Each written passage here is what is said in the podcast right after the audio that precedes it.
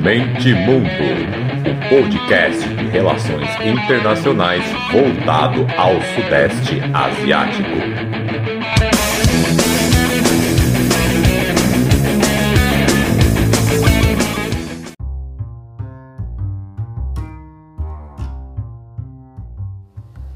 Fala galera! Podcast Mente Mundo na área. Mais um Asia News, comprometidíssimo aqui em fazer um por semana, hein?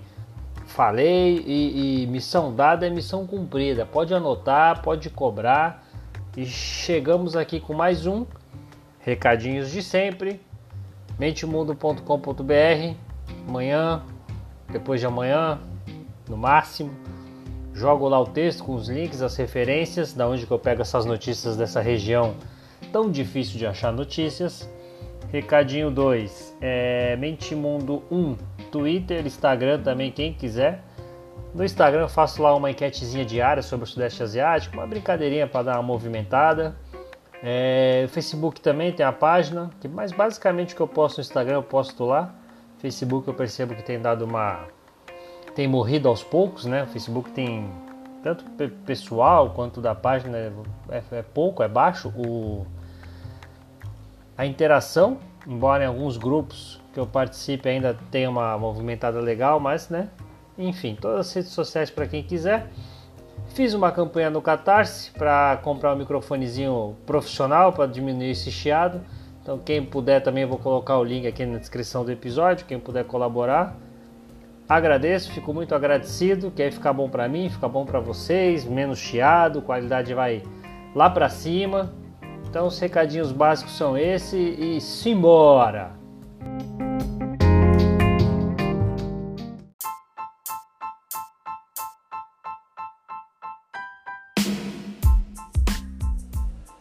Um detalhezinho importante que eu esqueci de falar é que quem contribuir vai participar de um grupinho seleto do WhatsApp para falar de relações internacionais com foco no Sudeste Asiático 24 horas por dia, então é um grupo para bitolados em relações internacionais. Então esse é o prêmio para quem contribuir, um grupinho legal, um grupinho que já está andando, por sinal, com pessoas seletíssimas. Então vamos lá, o episódio de hoje é o Asian News 40 e o episódio, o, o a, a, chamada, né, a, a manchete, o a âncora vai ser sobre o começo da exportação de petróleo, da produção de petróleo no Camboja. Mas vamos por ordem alfabética, começando sempre pela ASEAN. É óbvio, mas já falei aqui é, sobre a China, várias vezes inclusive, como ela olha o Sudeste Asiático, como que ela se aproxima, como que ela negocia, como que ela faz diplomacia. Falei da Índia também, como ela tenta seduzir principalmente o Vietnã, que é a grande economia emergente da região, até inclusive para aquele Quad. Tem episódiozinho sobre o Quad lá no Pandemia e o Século Asiático, deu play. Então agora é a vez de falar da Turquia. No dia 6 de janeiro, o ministro das Relações da Turquia falou aos embaixadores do Sudeste Asiático em seu país, uma, uma, uma conferência online sobre fortalecimentos de laços diplomáticos e comerciais entre ambos. O comércio bilateral atualmente gira em torno aí de 1 bilhão e meio por ano, não é muita coisa. A Turquia olha para a região ali com mais carinho desde 2019, foi quando anunciou ali uns planos oficiais para a diversificação de laços com os países asiáticos, é, em, em, principalmente em áreas de educação, defesa, comércio, tecnologia, cultura e diálogo político mas ficou mais ou menos nisso, não deu nenhum passo, nenhum grande passo à frente. A Turquia historicamente tem pouca interação com o subcontinente. É, desde 2015 a Turquia abriu ali umas embaixadas no Brunei, no Camboja, Laos, Myanmar. É, a ASEAN concedeu à Turquia ali o status, o status de parceiro do diálogo setorial em 2017. As relações estão engatinhando, estão em desenvolvimento. No momento, nenhum dos países do Sudeste Asiático está entre os 15 parceiros comerciais da Turquia. Mas Ankara tem acordo de livre comércio com Malásia e Singapura. É, entraram em vigor ali com, uma, com a Malásia em 2015, Singapura em 2017. Está negociando um acordo parecido com a Tailândia. Então é, a Turquia também de olho. é o que eu falo. Todo mundo ali tá querendo ser amigo do Sudeste Asiático. É a região é, com grande proeminência. Justamente por isso resolvi falar dela, estudar ela, enfim. Então vamos para a notícia 2. De acordo com o Think Tank, com o Tank, Instituto de Direitos Humanos e Negócios, em todo o Sudeste Asiático, cerca de 10 milhões de trabalhador, trabalhadores migrantes vivem e trabalham em destinos importantes como Malásia, Singapura e Tailândia. A Malásia abriga mais de 2 milhões de trabalhadores documentados. Isso é importante falar que ainda o a informalidade é gigante lá, representa cerca de 15% da força total de trabalho do país. Singapura, onde a sua população é de mais de 5 milhões, cerca de 1 milhão de pessoas fazem parte da força de trabalho estrangeira, 1 para 5, hein? É, considerando que cerca de 4 a 5 milhões de imigrantes estão trabalhando na Tailândia também. Com restrições de movimentos de, do, do movimento por causa da pandemia, de março a maio do ano passado, o, esse think tank aí estimulou, estimou mais ou menos aí uns 100 mil trabalhadores de Myanmar, 50 mil do Camboja e 60 mil do Laos voltaram para suas casas após perderem seus empregos só na Tailândia.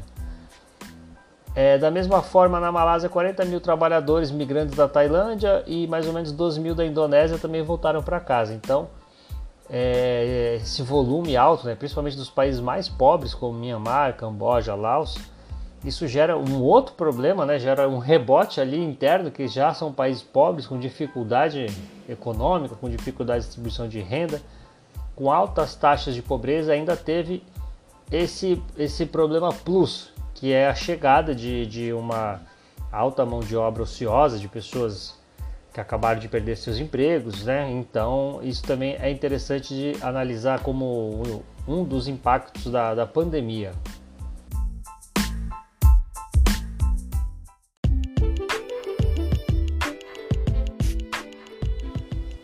Chegando no Brunei, para não dizer que não falei do Brunei de novo, vou falar uma notícia que eu achei interessante no, do site que é o Borneo Bulletin. É, vou colocar o link lá, de novo, vocês já sabem, né? metimundo.com.br. É interessante porque essa região é uma região que vive com problemas é, de desastres naturais, né? Enchente, inundação, deslizamento de terra, terremoto, e o Brunei é um país muito pequeno, um país com um dos maiores é, PIB per capita do mundo, que tem muito petróleo, com uma população mínima. E a notícia era deslizamento de terras é, ameaçam casas no, no país após fortes chuvas. E aí, se você entrar no link lá, vocês vão ver que é assim, umas casas bonitas, grandes, e com. Mas assim, é aparentemente não em costas ou montanhas, é só numa parte mais alta da, da, da cidade e com deslizamento de terra pequenininho do lado, assim, perto de uns carros. É como se fosse só um, um morrinho ali de uma casa que, que um morrinho de uma rua que cedeu. É engraçado porque é, é, ele é vizinho né, dos, dos países que são considerados os mais sensíveis a mudanças climáticas, mas ele particularmente não, não sofre isso por ter uma área pequena, por ser bem desenvolvido, enfim.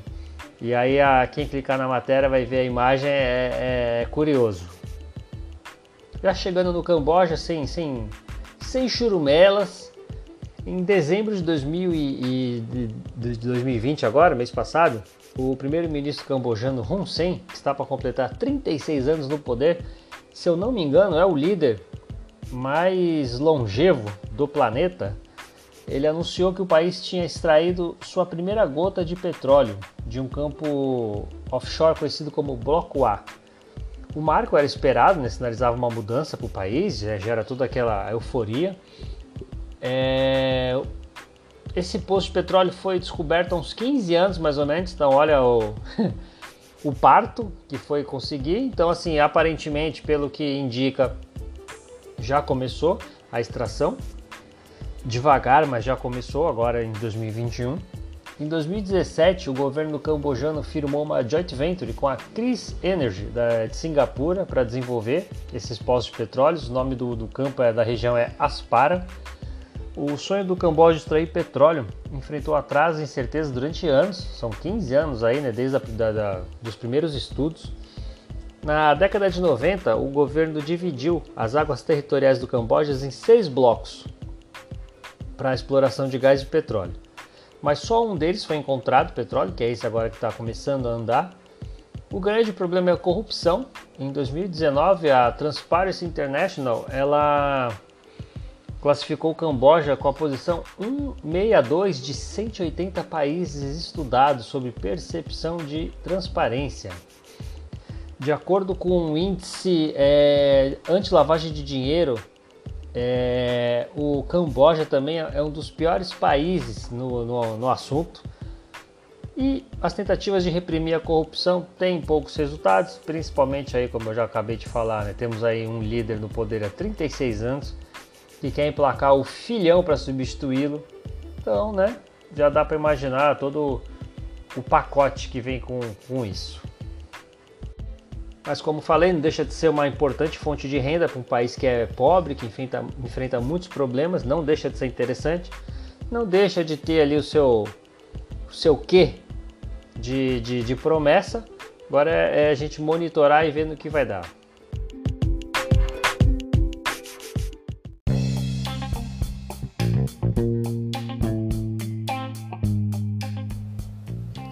Singapurinha, Singapurão uma notícia interessante sobre problemas imobiliários.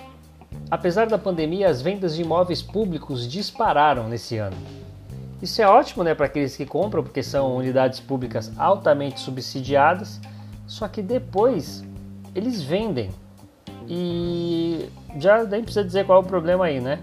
Então são pessoas que compram o imóvel com a ajuda do governo e depois aquilo vira privado, eles é, a especulação imobiliária, né? Boa, boa e velha é, especulação imobiliária, que também acontece muito por aqui, não exatamente dessa forma, mas também acontece. E o preço dos imóveis está disparando em Singapura, que já não é uma, uma região barata.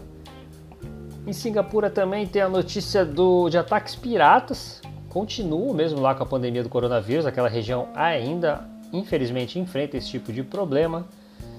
Em comparação com o ano anterior, a pirataria marítima e os assaltos à mão armada em águas é, aumentaram 17% em relação a 2018, isso pegando toda a Ásia.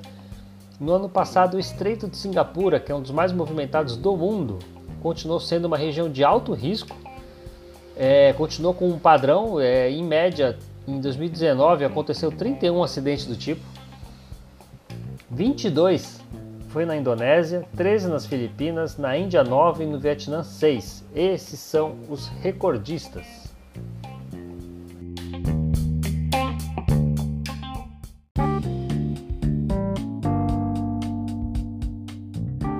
Chegando nas Filipinas, a notícia é que a China ofereceu vacinas gratuitas e empréstimos de mais de bilhão de dólares aos países, ao país do Duterte.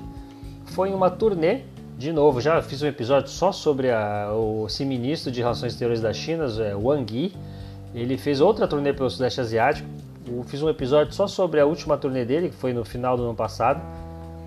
É, o que se especula entre analistas é, é, o, é o, óbvio, né? A viagem, de, do, a viagem do ministro foi para fortalecer alianças entre a China e seus parceiros antes que o, Joe, o, o o Joe Biden ele se torne ele de fato presidente, antes que a equipe dele surja na região com suas metas, com seus planos, com o seu né, com a sua forma de, de tratar ali a região, a China de uma forma diferente da do Trump, procurando mais o multilateralismo como forma de frear a China. Então o ministro deu, deu um peão antes para falar, ó, oh, toma aqui, é isso, isso e isso.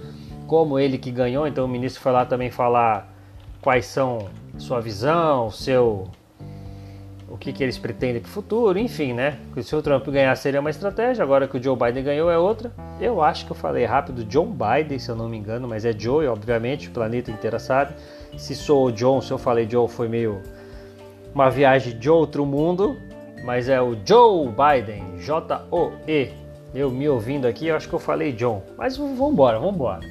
Então é isso, então as Filipinas como um parceiro chave da China recebeu essa oferta, ó, toma aqui um bilhãozinho de empréstimo, é, parcelinha suave, não vou te colocar no SPC se tu atrasar uma ou outra, oferta imperdível, tá aqui as vacinas também, toma aí, vacina a população, fica bem na fita e vamos, vamos negociar. Então, uma boa estratégia do ministro de dar essa volta aí na, no Sudeste Asiático antes que o Biden de fato comece a agir. E a notícia 2 é que um terremoto de magnitude 7 foi registrado na quinta-feira agora, dia 21. Até o momento não há relato de grandes danos colaterais. É, também as autoridades ainda não emitiram nenhum tipo de alerta de tsunami, estão monitorando. Mas de novo é importante frisar essas notícias para mostrar o quão, o quão sensível a região é com esse tema que é tão urgente, com esse tema de comunistas, que é tão urgente, que é o a mudança climática. Toda semana eu falo de pelo menos aqui um, uma, um evento do tipo que nem sempre gera morte, nem sempre gera grandes problemas como esse, mas que toda semana ali na região acontece é, no mínimo, no mínimo, um susto.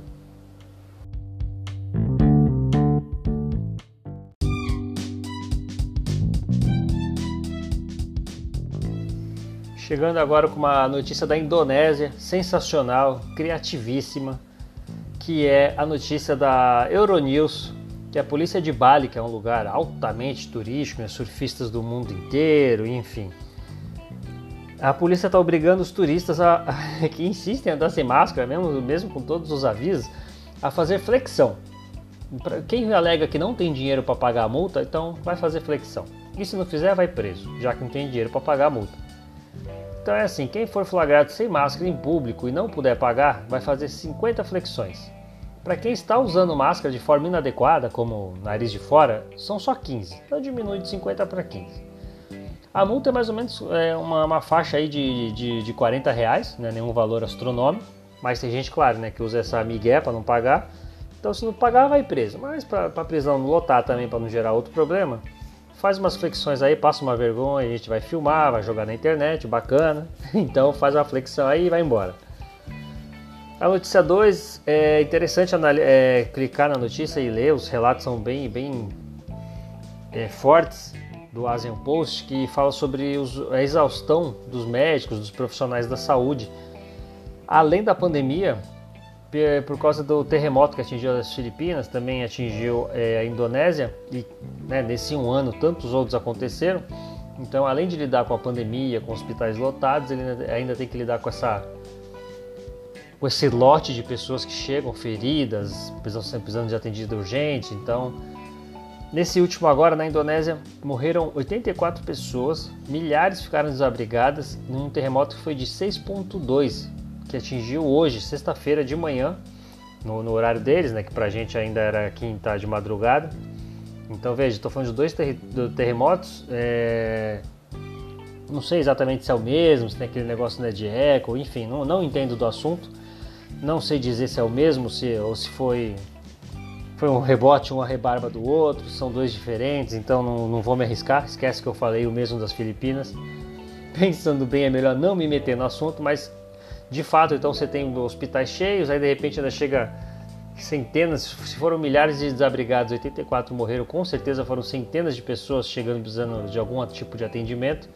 Aí a matéria é, entrevistas, entrevista médicos, enfim, aí fala sobre essa exaustão física e mental dos profissionais da saúde.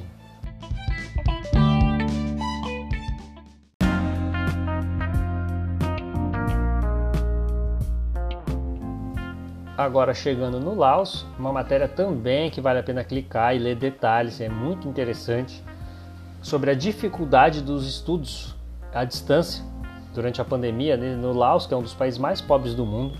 Eu peguei uns dados aqui para resumir, para ver o tamanho da, da, da, complicação. É que lá, por ser bem pobre, tem uma das internets mais caras do mundo. De acordo com o Banco Mundial, 39% da população se considera usuária da internet, ou seja, entra com uma certa frequência. Somente 2% das casas têm banda larga na área urbana. Em zonas rurais, 0,3% das casas têm acesso à internet.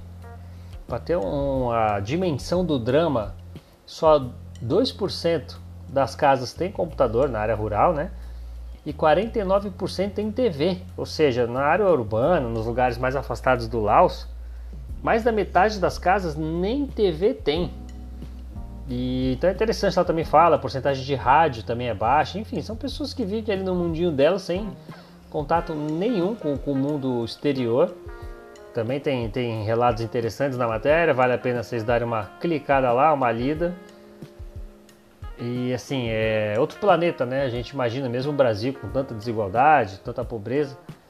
É, um, é outro planeta. É, como eu brinco pessoal, só estudar o Ocidente é uma perda de tempo, porque tem muita coisa acontecendo na Ásia e na África que vale a pena estudar, ficar de olho, se inteirar, né? saber que existe, pelo menos, saber que ainda está desse jeito, vale, vale a pena ficar de olho.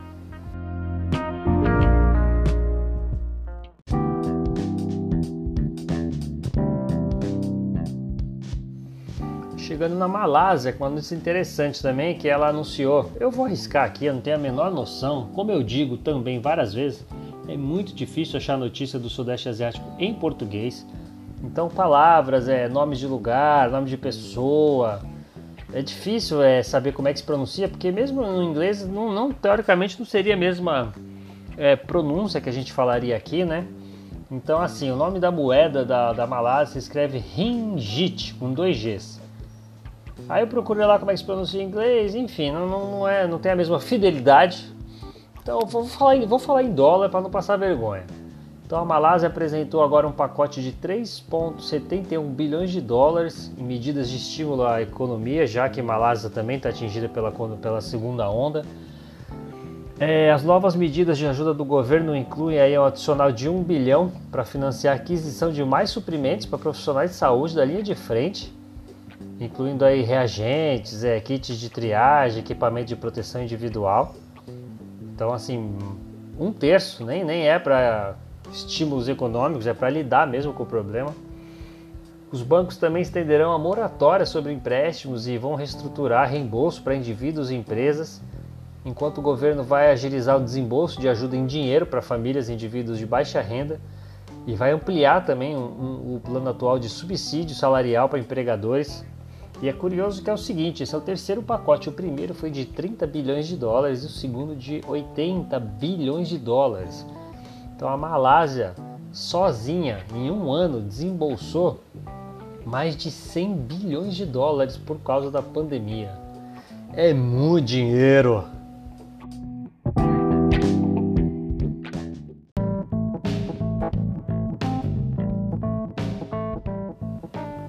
Chegando em Mianmar com a notícia bacana sobre energia elétrica, que é a principal fonte de energia de, de eletricidade do país, representa mais ou menos aí dois terços do total da capacidade.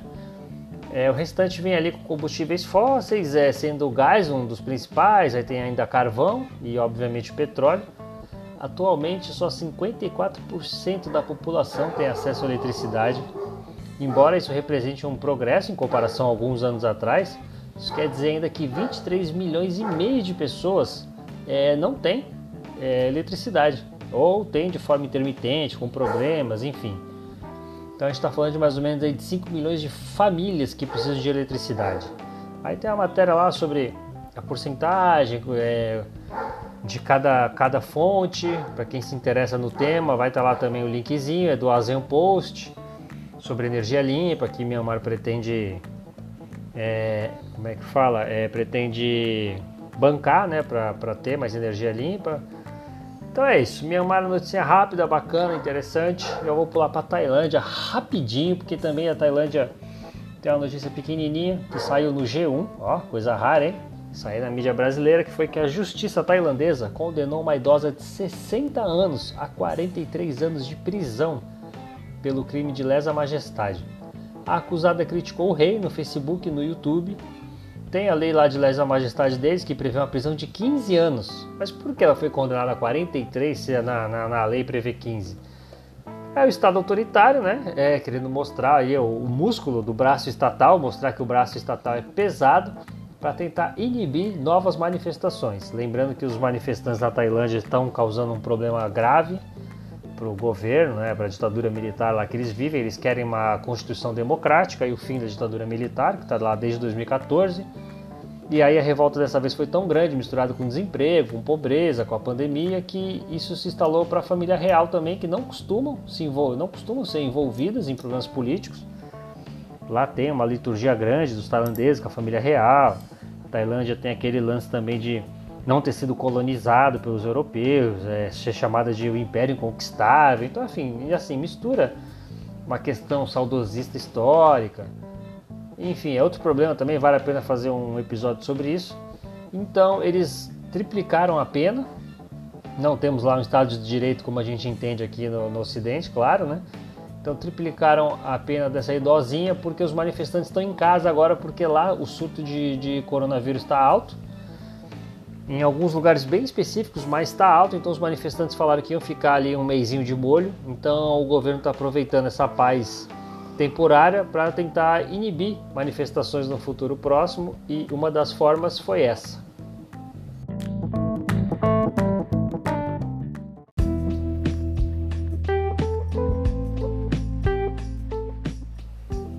E para fechar, a notícia do Vietnã é mais uma que vale a pena ver foto, muito interessante. Estou repetitivo hoje sobre isso, que é a tal da Ilha das Bananas. É um refúgio verde no coração de Hanoi. Hanoi, então, aquela né, metrópolis destruída nos anos 80, 90 e de repente é uma cidade gigante, cheia de prédio, arranha-céu. E lá no meio você vê um pontinho verde lotado de banana. Parece que é uma selva mesmo no meio da cidade. É muito legal é, as fotos. É, ela está localizada nas margens do Rio Vermelho, poucos passos de extensão da cidade da, da, da, da malha urbana. É uma ilha de 312 hectares com uma folhagem profunda e densa. É igualzinho uma selva, é como jogar uma selva assim no meio da cidade, é bem legal. Segundo os moradores locais, o lobby de construtoras para derrubar o local e fazer apartamentos de luxo, uma ilha só para ricos, é grande. Até empresas sul-coreanas já tentaram comprar a ilha, é, Hanoi está se desenvolvendo da mesma forma que a China, a urbanização está sendo muito rápida, então isso favorece né, os lobistas de plantão. Se Hanoi continuar assim, uma, uma, preocupação do governo, né, como o asiático tem muito isso, de, de estudar casos parecidos com deles e já ir se prevenindo, Hanoi tem medo de passar pelo mesmo problema da China, de até ter que fechar aeroportos por, por causa da, da, da poluição aeroportos, né? Aeroportos fica estranho. Fechar aeroportos por causa da, da poluição. Então, assim, o Vietnã está crescendo muito, essas cidades estão recebendo muita gente e, e o problema da poluição, de energia limpa, enfim, tudo que a China está passando, o Vietnã também já está passando ali numa menor escala, claro. Então, um dos motivos também que o governo reluta em ceder, por exemplo, essa área é porque isso pode gerar um problema lá na frente, eles já estão medindo as taxas de poluição deles, enfim, já estão de olho nisso. Então é uma, é uma matéria interessante também de, de, de, de, dar um clique, de dar um check, ou jogar no Google mesmo. São fotos, fotos legais, o contraste.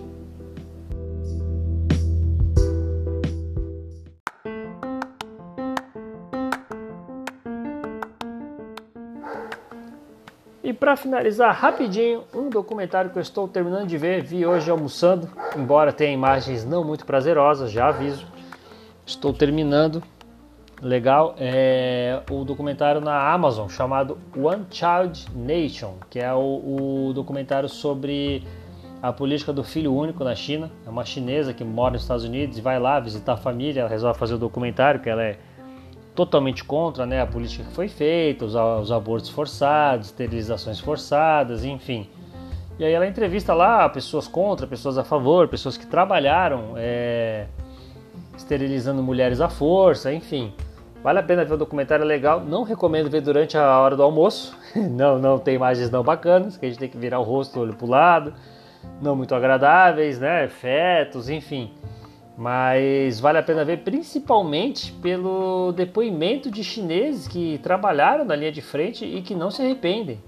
Então assim, vale a pena quem conhece um pouco da China, a tradição, o confucionismo, o apego que eles têm à autoridade, então assim, tem ali toda uma narrativa só de propaganda, como se eles fossem robozinhos que de tanta propaganda eles passaram a seguir cegamente e ainda tantos anos depois do fim da política, eles ainda acreditam naquilo, mesmo com o próprio governo voltando atrás. E aí tem esse lance também para refletir do, desse, desse, de, dos chineses, né? Dos chineses em si, deles serem não serem como o Ocidente, tão desconfiados com, com, com, o, com o governo, com a autoridade, enfim, vale a pena. Então essa é a minha dicasinha da semana. De novo, gente, muito obrigado. Thank you very much. Tem lá o Catarse, dá para fazer um grupinho no WhatsApp aqui para a gente falar de RI. Tem também as redes sociais, siga a gente, o Instagram, bacana, cada dia mais gente chegando. Muito legal essa, essa ponte que a gente tem, tem feito. Muito legal mesmo. Cada dia eu vejo ali mais, mais gente ouvindo o podcast. Dias que eu não posto, que antes ficava meio parado ali. Eu olho a estatística, olha, de ontem para hoje, X pessoas ouviram. É, você do Japão, você que é do Japão e, e virou ouvinte assíduo, porque eu estou de olho nas estatísticas Manda um oi no, no, no, Instagram, alguma rede social que você, onde, da onde você me achou. Manda um oi lá pra gente conversar. Estamos aí nessa ponte Brasil-Ásia, então estou de olho. Você é do Japão, estou de olho. Você já representa uma boa porcentagem dos ouvintes. É, já tá ali em 4%. Ou seja, ouviu pelo menos aí uns 15 episódios, eu diria. Então, é isso, gente. Valeu. É já vou fazer um merchan aqui. O próximo episódio vai ser show, como eu prometi lá, eu fiz uma enquete de qual episódio vocês gostariam de ouvir. E aí o canal do Kra na Tailândia ganhou. Perdi um tempasso aqui fazendo uma pesquisa marota para fazer um episódio completo. Então fiquem ligados que vai sair um episódio legal agora essa semana. E de novo, muito obrigado. Valeu!